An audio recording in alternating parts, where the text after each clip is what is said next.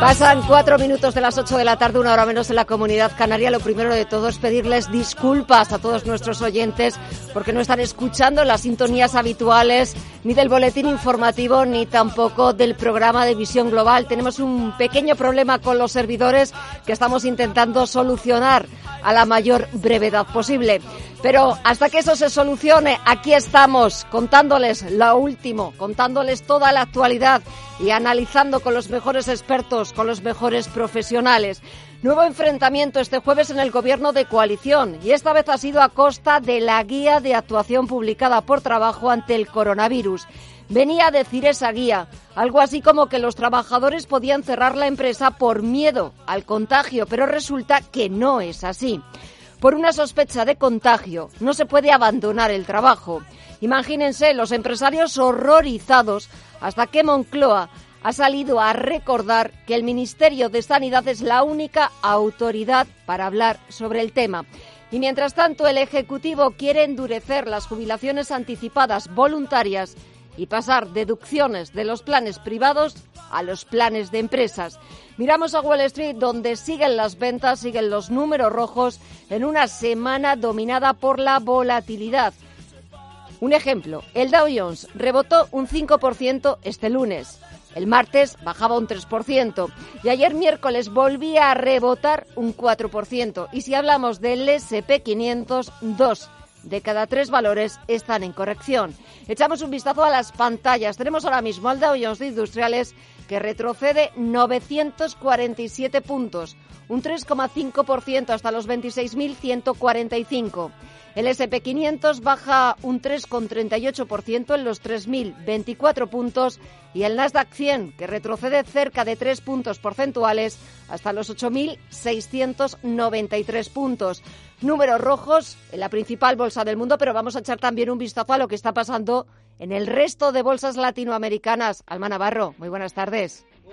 Pues, buenas tardes. Pues más de lo mismo. Números rojos también en las principales bolsas de América Latina. Está liderando las caídas el Bovespa de Brasil. Pierde casi tres puntos, un 2,85% en tiempo real y 105.182 puntos. El IPC mexicano también está perdiendo más de un 2% y marca 42.515 puntos. El Merval de Argentina cae un 1,7%, 36.582 puntos y el IPSA chileno en tiempo real pierde cerca de un punto porcentual, 0,99% abajo y 4.323 puntos. Estamos viendo que la sesión de hoy es una sesión volátil y no echamos solo un vistazo al mercado de renta variable, sino que también en los mercados de renta fija en Estados Unidos, los inversores muy pendientes del interés de la rentabilidad del bono estadounidense a 10 años que vuelve a alcanzar un nuevo mínimo histórico en el 0,9%. Hoy hemos escuchado al asesor económico de la Casa Blanca, al asesor económico del presidente Donald Trump, Larry Kudlow. Ha dicho que no hay que entrar en pánico. Quería transmitir un mensaje de confianza, un mensaje de tranquilidad y Kuzlo venía a decir que no había que entrar en pánico y que los fundamentales de la economía estadounidense, de la primera economía del mundo, son sólidos. Pero también escuchábamos al expresidente del BCE, a Jean-Claude Trichet.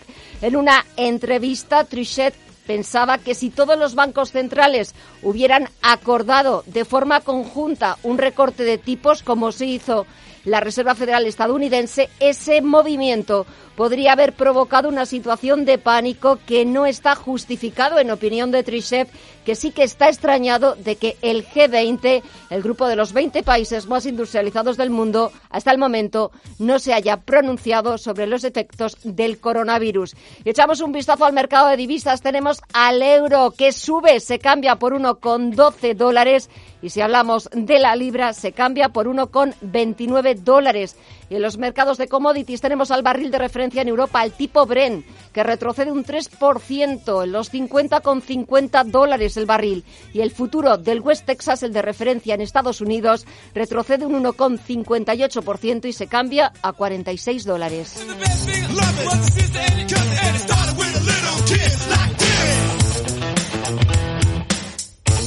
Y vamos eh, con la información internacional, con esa reunión que ha durado más de seis horas entre el presidente ruso Vladimir Putin y el primer ministro turco Tayyip Recep Erdogan. Una reunión de, las que, de la que nos va a contar todos los detalles, lo que ha dado de sí sobre la situación en Siria. En unos segundos, Alma Navarro.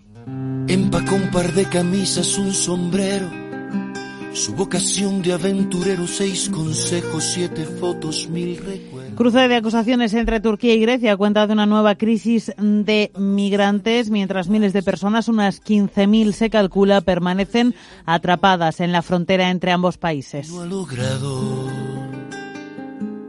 Turquía ha anunciado el envío de mil policías especiales a la frontera con Europa con el objetivo de frenar las devoluciones en caliente que los griegos llevan realizando varios días. Lo ha anunciado este jueves el ministro del Interior turco, Süleyman Soylu, que ha visitado la provincia de Edirne, donde desde hace semanas, desde que Turquía anunciase que las puertas a Europa se abrían, se agolpan, como decimos, cerca de unos 15.000 refugiados.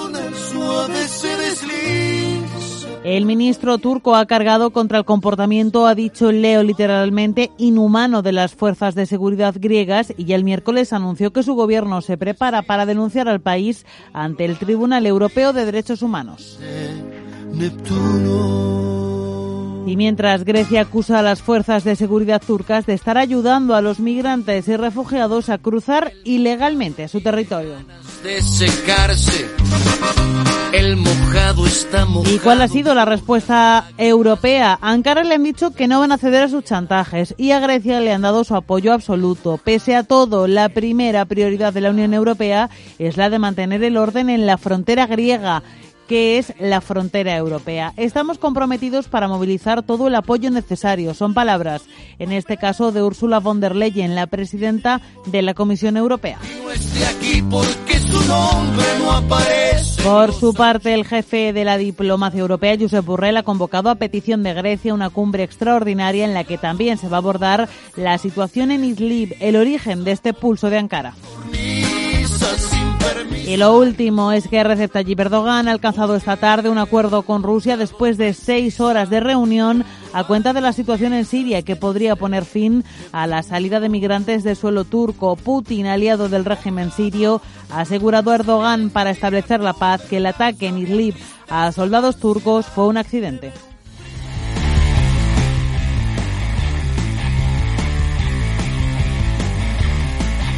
Echamos un vistazo de nuevo a los principales, al principal mercado del mundo, a la bolsa más importante, a Wall Street. Nos vamos a Estados Unidos. Allí continúan las fuertes caídas en números rojos en Wall Street y es que en Estados Unidos la alarma por el coronavirus aumenta a medida que van creciendo también los casos eh, contagiados en el resto del mundo, pero sobre todo después de que California, de que el estado de California haya decretado el estado de alerta por un repunte en el número de infectados. Decíamos cómo el asesor económico de la Casa Blanca, Larry Kuflo, intentaba transmitir un mensaje de tranquilidad. No hay que entrar en pánico. Los fundamentales de la economía estadounidense son sólidos, aunque también entiende que los mercados estén sobre reaccionando de esta manera y que los inversores prefieran recoger beneficios y estemos viendo estos picos de volatilidad al otro lado del Atlántico. El Dow Jones de Industriales eh, retrocede más de 900 puntos, un 3,3%, los 26.196 puntos. United Technologies es la compañía más bajista del Dow Jones, un 7,3% abajo, seguida de Boeing, que retrocede un 6,68%, JP, por, o JP Morgan, que baja un 4,89%. De los 30 valores del Dow Jones, no hay un solo valor, no hay un solo título en positivo. 3M es la compañía que menos baja, un 0,79%. Tenemos que hablar de noticias empresariales, tenemos que hablar del Consejo de Administración del fabricante de ordenadores personales e impresoras Hewlett Packard, que considera que la oferta de compra de unos 35.000 millones de dólares que plantea su rival Xerox no va en el mejor interés de los accionistas a los que recomienda que rechacen la propuesta. Y de vuelta a las principales bolsas europeas, el IBEX 35 no puede con los 9.000 puntos que cada vez se quedan más lejos. El selectivo Ha perdido los 8.700 puntos y ha cerrado en su nivel más bajo desde agosto del año pasado. Ya que estamos en estos momentos de alta volatilidad, en momentos de indecisión, sobre todo por parte de los inversores, qué mejor que saber de bolsa. Qué mejor que acudir a los cursos que organiza la Escuela de Finanzas de Intereconomía que pone a su disposición un curso de introducción a la economía con el objetivo de que ustedes se inicien en el conocimiento de los mercados financieros. Y algo muy importante, no necesitan saber nada de bolsa para participar en este curso. El día es el próximo martes 10 de marzo, desde las cinco y media de la tarde a las siete y media. Pero quien mejor nos va a dar los detalles es Miguel Ángel Cicuende de la Escuela de Finanzas de Intereconomía. Miguel Ángel, muy buenas tardes. Eh, buenas tardes, por decir algo, con la que está cayendo. Con la que está cayendo, pero es un buen momento, quizás a veces los mejores momentos con la que está cayendo para los inversores, para que la gente que nos está escuchando, que cuando oyen hablar de bolsa, de mercados financieros, de economía, no saben muy bien eh, de qué están hablando, pero para que se introduzcan en este mundo tan maravilloso, tan apasionante.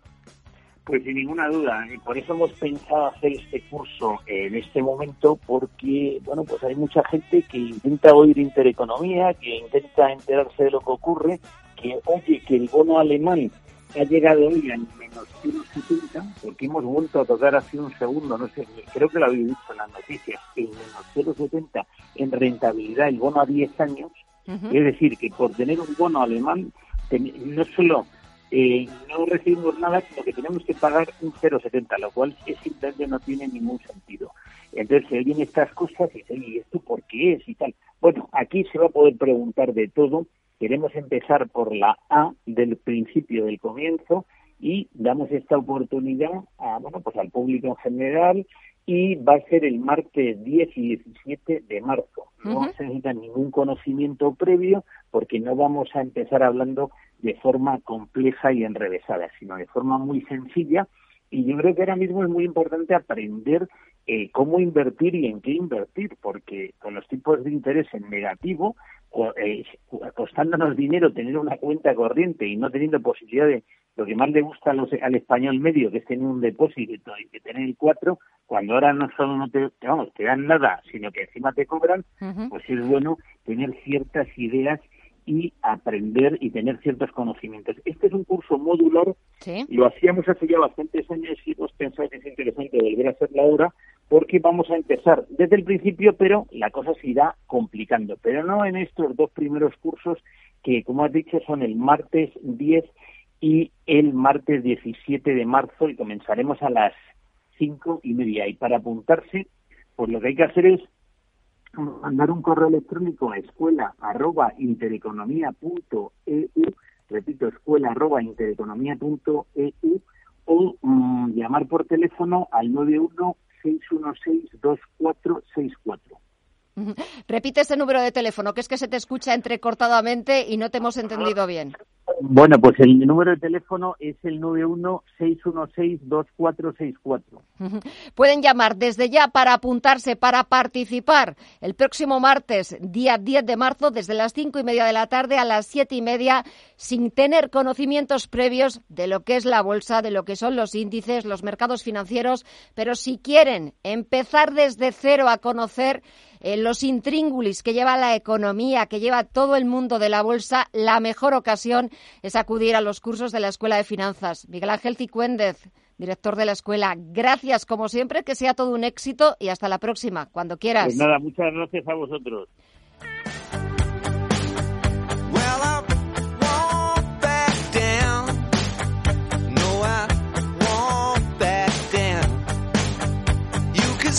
Y cuando pasan 18 minutos de las 8 de la tarde, una hora menos en la comunidad canaria, echamos un vistazo a las noticias empresariales que nos está dejando este jueves. Y empezamos por el BBVA, que traslada a alrededor de un centenar de trabajadores de su equipo de mercados desde la sala de tesorería de la ciudad BBVA a la que tiene Las Rozas como medida de prevención ante la expansión del coronavirus. Por otra parte, Ersan Young acaba de informar a sus empleados de Madrid, y estamos hablando de más de 3.100 trabajadores, que deberán trabajar desde casa hasta nuevo aviso tras detectar un caso positivo. La Fira de Barcelona, plaza alimentaria, la gran feria de la alimentación que iba a celebrarse del 20 al 23 de abril. La FIRA ha decidido aplazarla al mes de septiembre e Indra cierra dos plantas de su centro en Barcelona por dos casos. Gestamp ha recibido la autorización por parte del gobierno chino para acceder a la planta que posee en la ciudad de Wuhan, epicentro del brote del coronavirus, algo que no podía hacer hasta hace poco ni siquiera para alejar parte de la producción almacenada. La empresa cuenta actualmente con 11 fábricas repartidas por el territorio chino y estas han ido reanudando su actividad de forma progresiva en los últimos días. Más asuntos. El Consejo de Administración del gigante estadounidense Hewlett Packard, se lo hemos contado hace unos minutos, considera que la oferta de compra de unos 35.000 millones de dólares planteada por su rival Xerox no va en el mejor interés de los accionistas, a los que recomienda que rechacen la propuesta. Nuestro mensaje, dice Hewlett Packard, es claro. La oferta de Xerox infravalora a HP y beneficia de manera desproporcionada a los accionistas de Xerox a costa de los de HP. Y Beltrán de la Lastra dejará la dirección de inversiones de Bestinver después de verano tras haber cumplido un ciclo de seis años en la gestora de Acciona. Hasta entonces seguirá en la firma para organizar el periodo de transición y facilitar la integración del equipo de gestión de activos de Fidentis, marca que Bestinver compró el año pasado. En la nueva etapa que se abre ahora, Tomás Pinto será el nuevo responsable de la cartera internacional.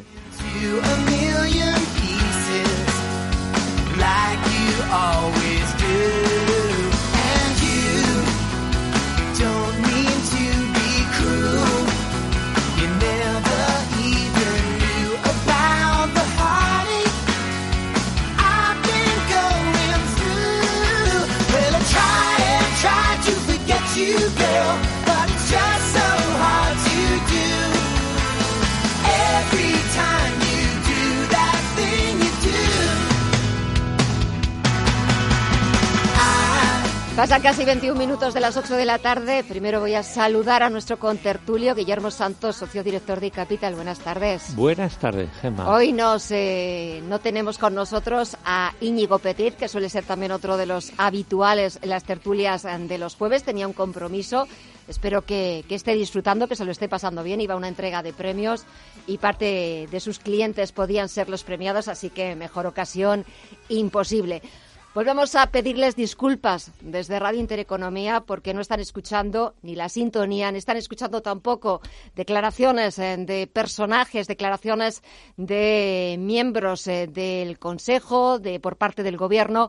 Pedimos de nuevo disculpas porque ni están escuchando nuestra sintonía habitual eh, ni las secciones habituales y es que estamos teniendo un pequeño problema técnico con los servidores que estamos intentando, que nuestros compañeros están intentando solucionar lo más pronto posible. Bueno, Guillermo, menuda semana la que estamos viviendo en los mercados, una semana como para perdérsela de mucha volatilidad. Yo no sé si después mm, e, esa volatilidad que en principio puede como dar miedo, dar pánico a los inversores, y así lo estamos viendo, por ejemplo, ahora mismo el bono estadounidense a 10 años, mínimos históricos. Por debajo del 1 ya era, como que no te lo crees, pero es que ahora está en el 0,9%, la Fed bajando tipos por sorpresa a 50 puntos básicos. Parece que nos hemos vuelto todos locos. Bueno, eh, es lo que da el, el coronavirus. Sí, en este caso. Pero bueno, sobre todo el no saber eh, prever, eh, acertar en cuantificar el, eh, la enorme incertidumbre que esto está provocando. leí hace esta semana un, un análisis de, de Guy Wagner, que es buen, buen analista y jefe de inversiones eh, de, su gestora eh, BLI y, venía a decir todo esto en parte pasa por que vivimos en una New Age una New Age, una nueva época, eh, con una globalización llevada o conducida por todo lo que es el mundo de Internet y, redes sociales y todo lo que comporta eh, la fluidez y la inmediatez de la información de todo tipo. Y en este caso de todo tipo está también el, los datos de, de este fenómeno eh, negativo, de esta epidemia que al final nadie se acierta a ya digo, a, cuantificar qué puede, qué puede provocar, ¿no? Y de ahí lo que tú decías, el bono, el Treasury eh, americano está por debajo del 1%, las bolsas caen, el día siguiente o los dos días rebotan con, con fuerza, eh, los otros bonos también, ¿eh? los europeos de referencia. Sí, no, el bono alemán a 10 años también está... El propio bono español ronda el 0,20, el 10 años, más errático quizá, pero sube. Y todo esto te demuestra que, eh, por un lado, había cierto mal de altura, ¿no? Que los mercados están un poquito sobrevalorados, sobre todo el americano. Eh, y por otro lado, que cuando no sabes a qué atenerte ante un evidente, ¿no? Eh, cisne negro, pero cisne negro, bueno, negrísimo, ¿no? Como es un fenómeno de, una crisis sanitaria extrema, que puede, eh, que, ya está sucediendo, pero puede ir mucho a peor, pues eh, todo lo que huela a riesgo, pues eh, acaba siendo vendido. el tema es cuándo va a parar, ¿no? Cuando va a parar, hay opiniones discordantes, que puede durar más, puede durar menos, pero ahora mismo hay que gestionar este entorno hay que, por supuesto, tener prudencia, echar un paso atrás y no ponerse nervioso, pero en fin, mm, lo que no podemos hacer es irnos a vivir a Marte, creo yo, ¿no? No, creo que de momento no. Eh, y aparte, me da la sensación de que ya todos los eh, asientos en ese primer vuelo que va a ir a Marte ya están cogidos, o sea que no tendríamos ni siquiera ni, ni plazas libres. Pero ya que estás hablando de un momento de incertidumbre, quizás eh, estemos sobre reaccionando ante las informaciones, porque cuando todavía se había quedado como en el continente asiático, por supuesto, la preocupación sanitaria era evidente, pero eh, cuando ya los tenemos los casos, cuando ya comenzó en Europa, comenzó en Italia, luego a extenderse y sobre todo lo que estás diciendo, que no terminamos de, cuantificar el impacto eh, todavía. Sí que es cierto que eh, necesitaban los inversores, los mercados, tan acostumbrados como están a esas inyecciones de liquidez por parte de los bancos centrales o a que les echaran una mano. Sale la Reserva Federal, bajan los tipos de interés 50 puntos básicos, el BCE se reúne la próxima semana, después también el Banco de Canadá. ¿Tú qué opinas? Tenía, eh, ¿Ha hecho lo que tenía que hacer o quizás ha provocado mucha más eh, inquietud y más alarma que lo que pretendía calmar. No, eh, lo que ha hecho la Reserva Federal me parece impecable. Eh, lo que no se quería por parte del mercado, entiendo, es eh, pues un goteo de 0,25 más 0,25 en este caso menos 0,25, menos 0,25, menos 0,25, bajar 75 puntos básicos eh, de manera progresiva para eh, intentar transmitir al mercado un, un, mensaje más psicológico que, que otra cosa, ¿no? Entonces, eh, dice, si el lado psicológico es lo importante, mejor doy un pequeño golpe sobre la mesa y bajo 50 de vez, ¿no? podría haber bajado 75, ¿eh? No hubiera pasado absolutamente nada. Es más, eh, por un lado, eh, la reacción del mercado hubiera sido quizá la inmediata más bajista porque hubieran pensado muchos inversores, ostras, esto tiene eh, por detrás más eh, consecuencias negativas de las que estamos ahora mismo interpretando, pero bajo 50, bien. a mí me parece perfecto. ya digo, por mensaje, no, no no de efecto inmediato económico, pero sí de efecto inmediato eh, de, sentimiento para sentimiento del inversor, que es muy importante. Entonces, em, eh, está a la vista que es que em, es que además los datos macro, quitando China, que en China han caído de una manera, eh, vamos, eh, atroz, han, han, bajado casi la mitad, ¿no? Los, sobre todo los índices de confianza, los PMIs chinos, pero eh, los americanos y los europeos no han tenido malos datos en febrero. Bien es cierto que estos datos de confianza se calculan con una serie de encuestas que conforme se van haciendo, pues hagan el dato, ¿no? Entonces han hecho durante febrero que el, tema del coronavirus eh, famoso, pues estaba ya... Estaba todavía... Estaba sobre la mesa, pero todavía un poco ahí subyúdice y en fin, eh, pero bueno, hay yo creo dos informaciones que son las que hay que tener más en cuenta. La primera, que el foco que es Asia, no es China, Corea, eh, parece que em, no está complicándose más. No digo que se esté controlando, pero como mínimo los casos que van surgiendo van a la baja, ¿de acuerdo? Eh, por supuesto, eh, en Europa y en Occidente en general, eh, estamos en la fase quizá iniciática. En Madrid ya han pasado una serie de cosas que habéis comentado algunas y bueno, pues profundamente llamativas de desalojos incluso de edificios y demás de empresas. Pero en fin, es que esto tiene que pasar. Tiene que pasar porque eh, nosotros en Occidente, en España, en Europa, en Estados Unidos, estamos atravesando la fase que China, Corea, eh, Japón todavía está ahí, ahí, atravesó hace unos 10, mm. 12 días. Entonces, em, ¿hasta qué punto esto eh, el mercado va a asumir que es controlable? Pues no tenemos ni idea. Eh, yo echo de menos, uno, una opinión común por parte de las autoridades políticas, evidentemente no las españolas, ni, sino las europeas como mínimo y quizá incluso a nivel de la OCDE y por supuesto de las organizaciones como la, la OMS eh, sanitarias que son las que deberían marcar un poquito el ritmo. No lo están haciendo. Entonces, eh, se aprecia, pero bueno, se aprecia ya en España, en comunidades autónomas, incluso en ciudades, ¿no? Que cada uno hace lo que Dios le da a entender, ¿no? Entonces, eh, bueno, dentro del propio gobierno de España, pues hay opiniones discordantes. Esto es muy malo. ¿Por qué? Porque crea incertidumbre, crea dispersión. Fíjate, hablando de que crea todavía más incertidumbre y dispersión, fíjate un poco eh, ahora esa nueva confrontación entre el Ministerio de Trabajo y el Ministerio de Sanidad. Ayer publica una guía de actuación frente al coronavirus que si se llega a poner en marcha, como decía hoy el presidente de la COE, es que pone patas arriba toda la producción. Ah, es un despropósito extremo, ¿no? Entonces, em, eh, al final, yo creo que además el, que lleva la comunicación en España por parte del Ministerio de, sanidad es un tipo, yo creo, bastante cauteloso y lo está haciendo bien, pero claro, necesita un apoyo absoluto del gobierno y este, a su vez, una línea de actuación y de comunicación ligada a lo que hagan otros países en Europa, ¿no?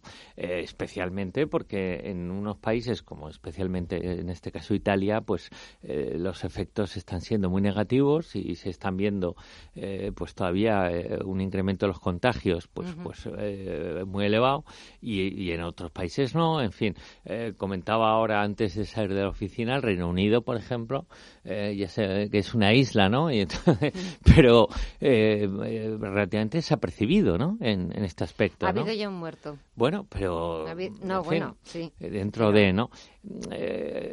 conclusión, la gente tiene que estar tranquila. pero fíjate, en Francia, que se han confirmado seis muertos, pero en un solo día ha aumentado el número de infectados en 92. Y también el país está absolutamente que también están debatiendo el cierre de colegios y de universidades como ayer lo puso Francia con España son los países de más afluencia turística de, Europa y del mundo, ¿eh? si me apuras, después de Estados Unidos.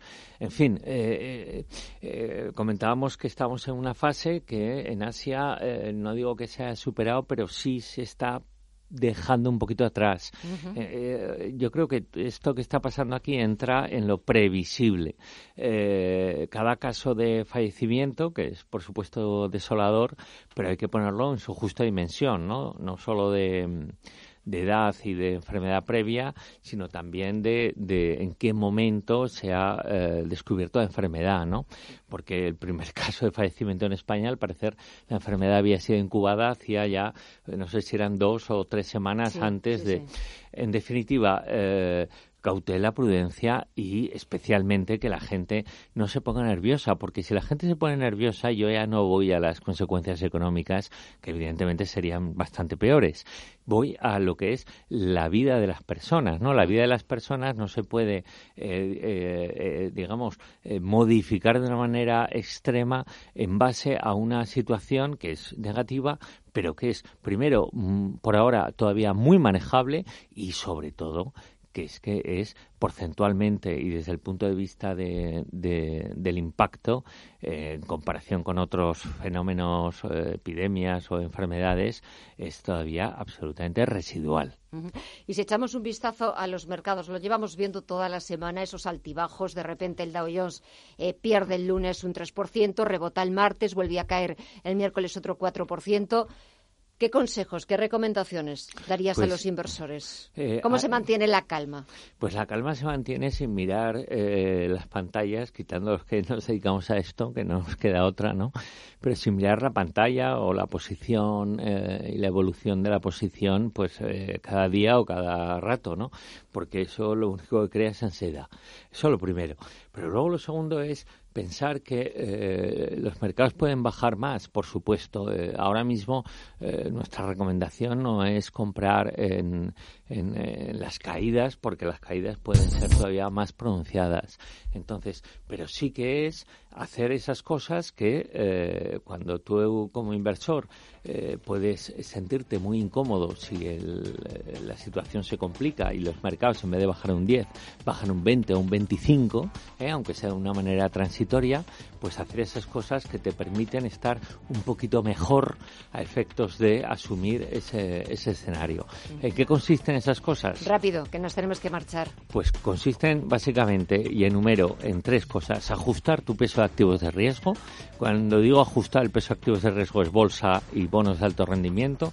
Lo segundo, si tienes liquidez, a poder aprovechar alguna oportunidad de inversión, que duda cabe que esto es pasajero, porque si no el mundo acaba.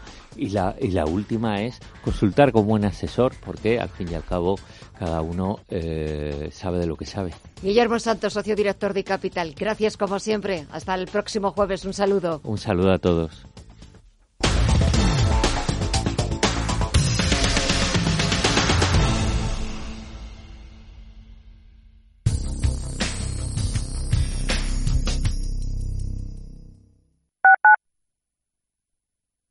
Radio Intereconomía. Al principio pensaba, lo alquilo, no lo alquilo, lo alquilo, no lo alquilo. Luego, con renta garantizada pensé, lo alquilo. Renta garantizada se encarga, te seguirá pagando la renta de tus inquilinos, aunque ellos no lo hagan, y se ocupan de la gestión del día a día. Infórmate en el 900 10 10 95 o en rentagarantizada.es. Alquiler garantizado. Su empresa tiene los datos personales de clientes, proveedores y empleados, pero ¿sabe cómo tratar esos datos? En Grupo Adaptalia le ayudamos a cumplir las nuevas exigencias legales en protección de datos. También solucionamos sus obligaciones en prevención de blanqueo de capitales y las nuevas responsabilidades penales de su empresa y directivos. Contáctenos en grupoadaptalia.es. Grupo Adaptalia. Despacho de confianza. En La Caixa impulsamos cientos de proyectos de investigación médica y trabajamos en retos tan grandes como curar el cáncer, prevenir el Alzheimer o conseguir una vacuna contra el SIDA. Porque somos la fundación que invierte en investigación para construir una sociedad más avanzada. La Caixa es una fundación. La fundación es la Caixa. Desde 2002, el restaurante Asador Yumbe ofrece lo mejor de la cocina vasca en Madrid. La selección cuidada de los productos desde su origen y el trato cercano son señas de identidad de nuestro restaurante. En Iyumbe apostamos por una cocina en la que priman los sabores, basada en el producto de temporada y que mima al máximo la calidad de sus platos. Estamos en Madrid, en Paseo de la Castellana 172, en el 91 867 5902 y en La Moraleja, en Avenida de Bruselas 9, en el 91 490 1096. Restaurante Asador Iyumbe. Radio Intereconomía. Nueva época Misma filosofía. Ofrecer la mejor y más precisa información económica. Te invitamos a seguirnos.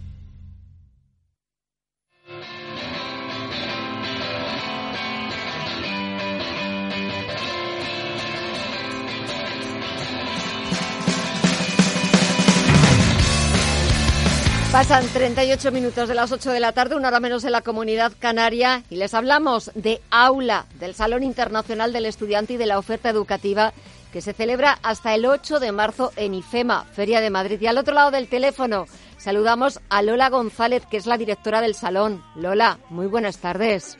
Hola, buenas tardes. En primer lugar, y aunque la pregunta sea eh, muy simple, muy básica, pero ¿qué es Aula?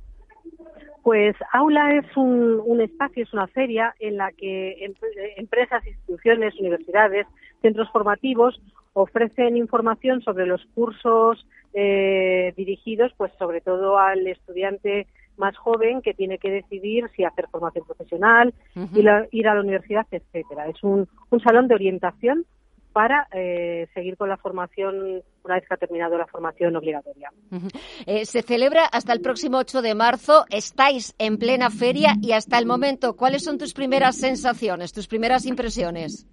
Pues eh, muy positivas, ya no solo por el hecho de que haya más eh, empresas participando, y porque tengamos muchísimas actividades paralelas eh, para que disfruten de la educación eh, los chicos y las chicas que se acercan, sino porque verdaderamente estamos viendo que están acudiendo a los espacios de orientación educativa, a los stands de las universidades, pues con interés, haciendo preguntas, uh -huh. eso siempre es una buena, un buen indicador. Uh -huh. eh, si no me falla la memoria y si no apunte mal las cifras, creo que en 2019 se atendieron a más de 4.000 personas de manera individual, es decir, eh, sí. un éxito absoluto y sobre todo eh, esa necesidad de orientar formativa y profesionalmente a los jóvenes, porque pues muchos lo tienen muy claro desde el principio, pero hay otros que dudan sobre su futuro profesional o su futuro formativo y ahí estáis vosotros echándoles una mano y orientándoles. Me parece una labor excepcional. Sí, la verdad es que nos lo planteamos así, como un verdadero servicio a la sociedad y orientamos a los alumnos, a, los, a las alumnas, pero también a las familias, porque al final esto es, como decías, una decisión muy importante. Y aunque tengas muy claro lo que quieres estudiar, siempre está bien ver dónde lo puedes hacer, uh -huh. conocer de primera mano lo que te interesa, porque hay este tipo de, de orientación. Entonces, bueno, es un, momento muy, muy importante el de tomar este tipo de decisión y queremos acompañarles. ¿Qué tipo de actividades eh, ofrecéis? Porque los números verdaderamente también son abrumadores. Eh, 174.000 200 visitantes, más eh, de 15.900 visitantes profesionales, 506 empresas participantes, 346 actividades, casi 2.000 centros escolares. Es decir, casi toda la comunidad educativa formativa está en aula. Solo hace falta que sean los jóvenes los que vayan a verles.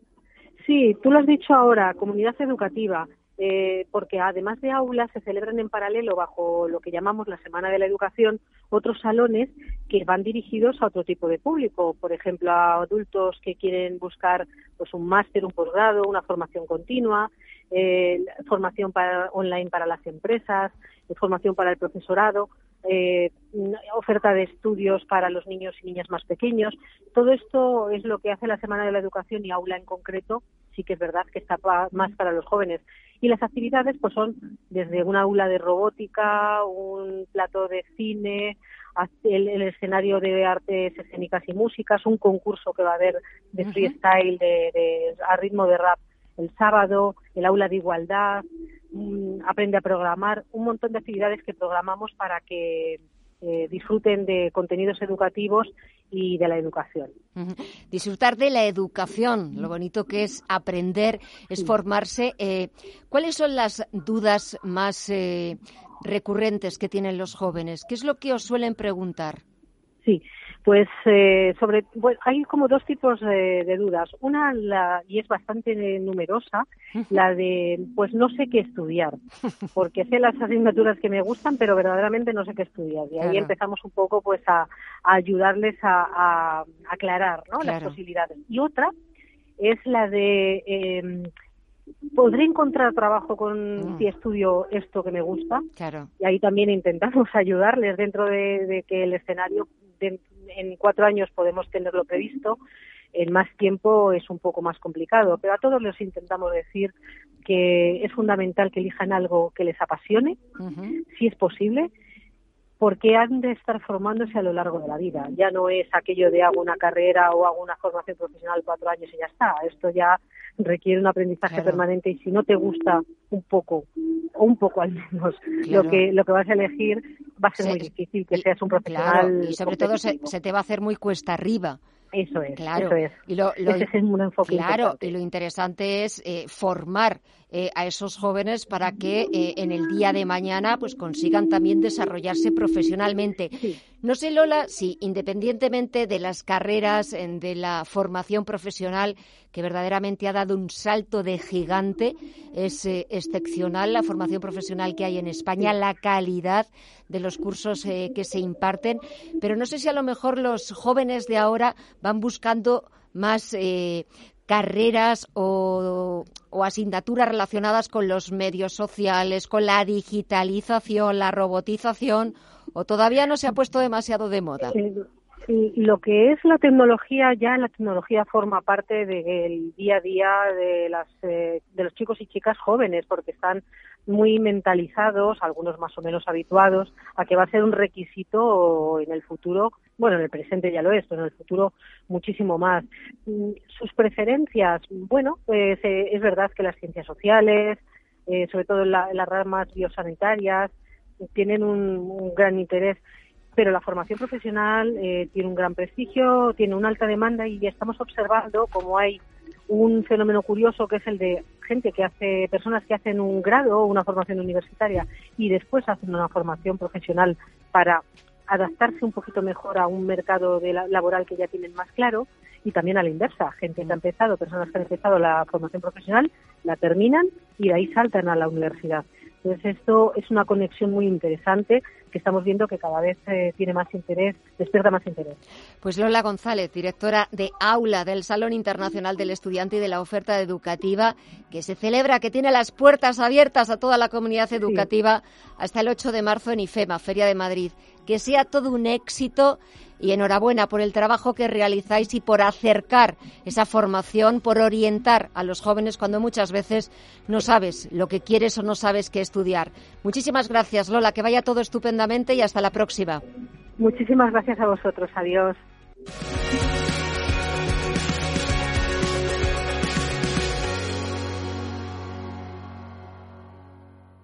¿Quieres ganar tiempo y despedirte de los atascos? Peugeot Metropolis es el tres ruedas más seguro y tecnológico del mercado con su frenada ABS, alumbrado diurno, sistema antivuelco y su práctica Smart Key. Ahora disponible por tan solo 199 euros al mes durante 36 meses y con todo incluido. Matrícula, primer año de seguro a terceros y financiación al 0% TAE. Consulta condiciones en peugeot-motocicles.es. Peugeot Motocicle. Reshape your city life. Bontobel Asset Management. Calidad suiza con el objetivo de obtener rendimientos superiores a largo plazo.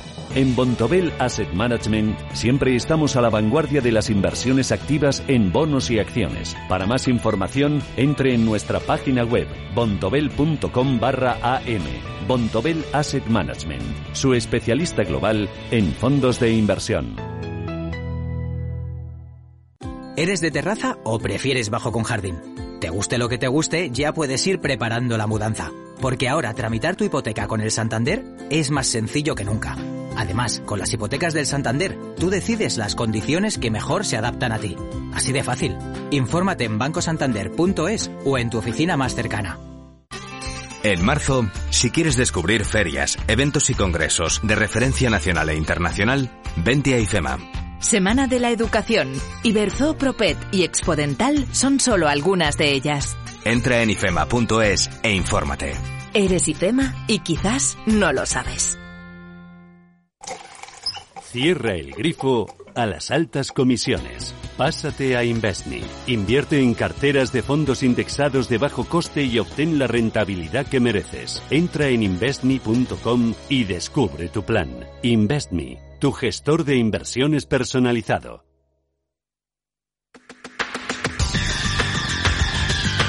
El análisis del día con visión global.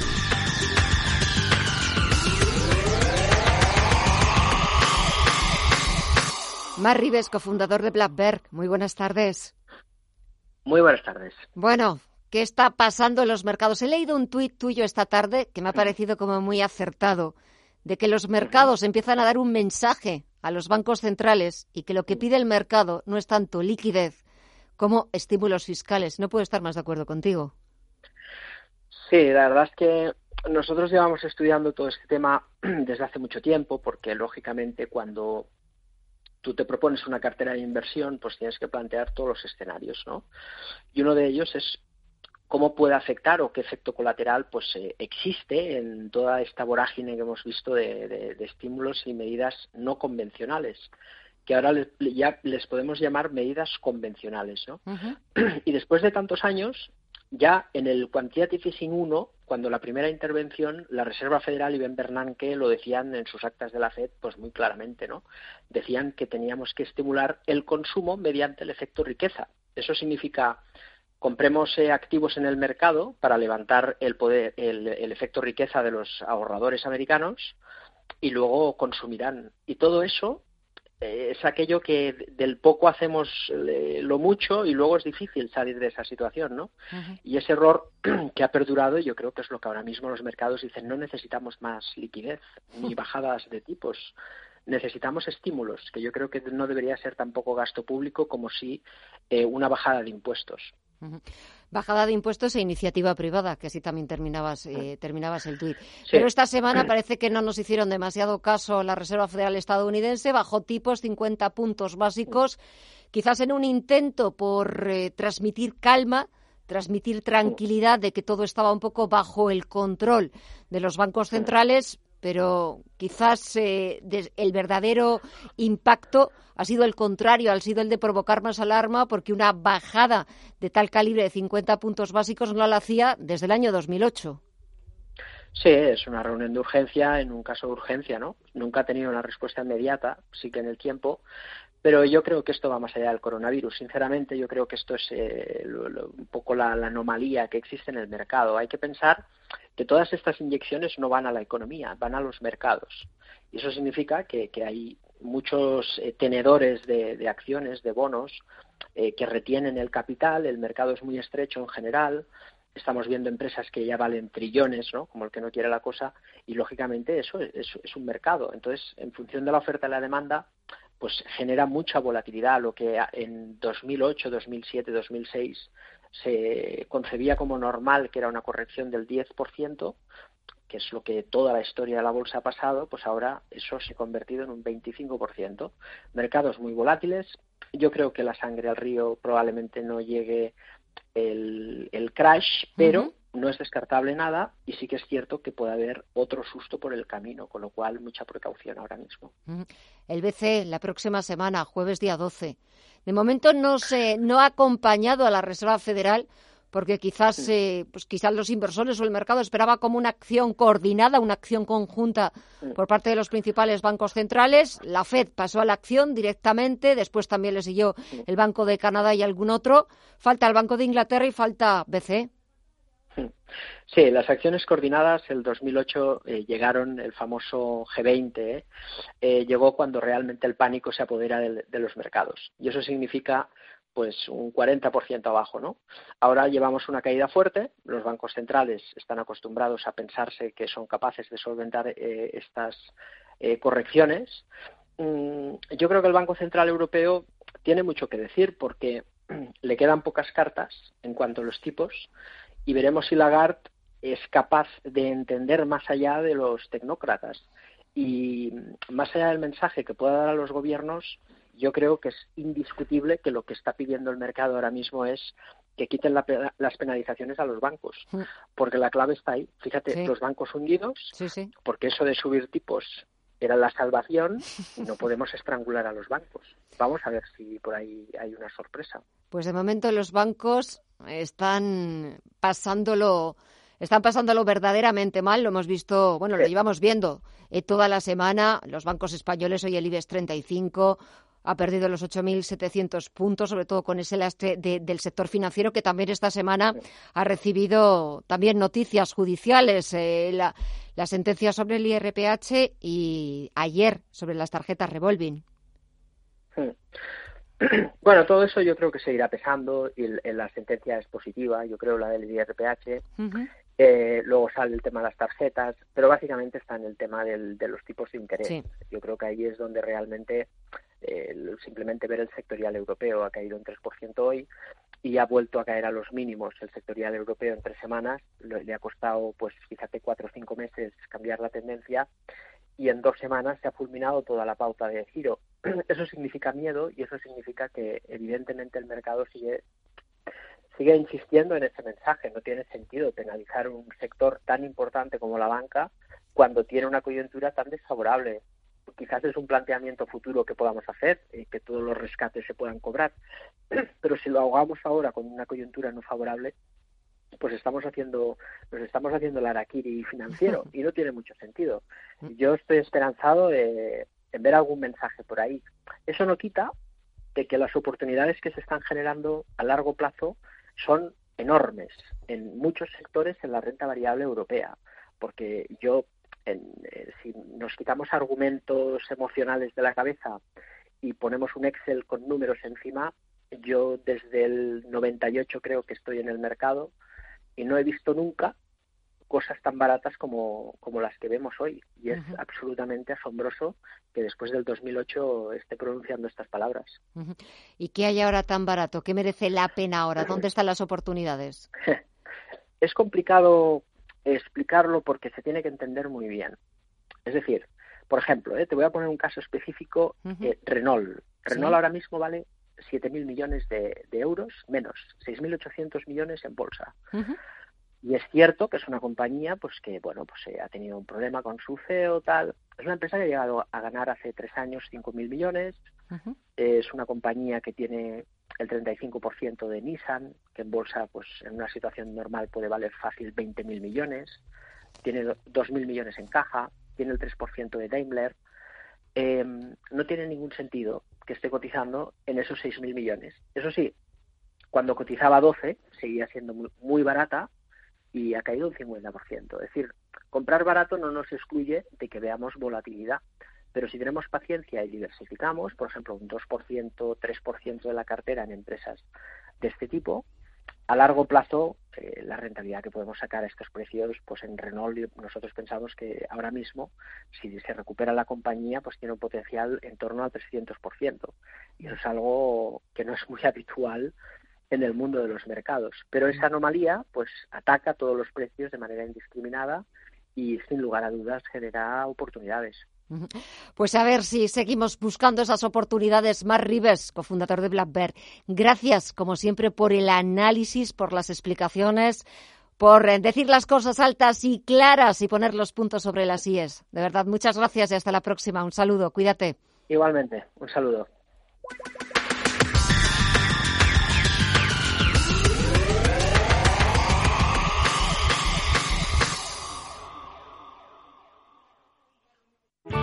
Bontobel Asset Management. Calidad suiza con el objetivo de obtener rendimientos superiores a largo plazo.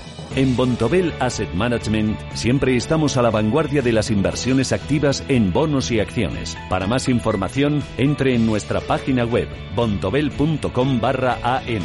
Bontobel Asset Management, su especialista global en fondos de inversión. Las pequeñas y medianas empresas representan el 99% del PIB, el 60% del empleo y constituyen un pilar fundamental del bienestar social. Deben ser apuesta segura de nuestro futuro. El próximo martes en Capital Intereconomía, especial Pymes, a partir de las 11 de la mañana. Descubre lo que October puede hacer por tu empresa en october.eu. Ponemos así punto final a esta edición de Visión Global y simplemente dar las gracias al equipo técnico que poquito a poco ha ido recuperando esa sintonía. Mañana volvemos con más información, con más actualidad, con más análisis. Muchísimas gracias y hasta mañana.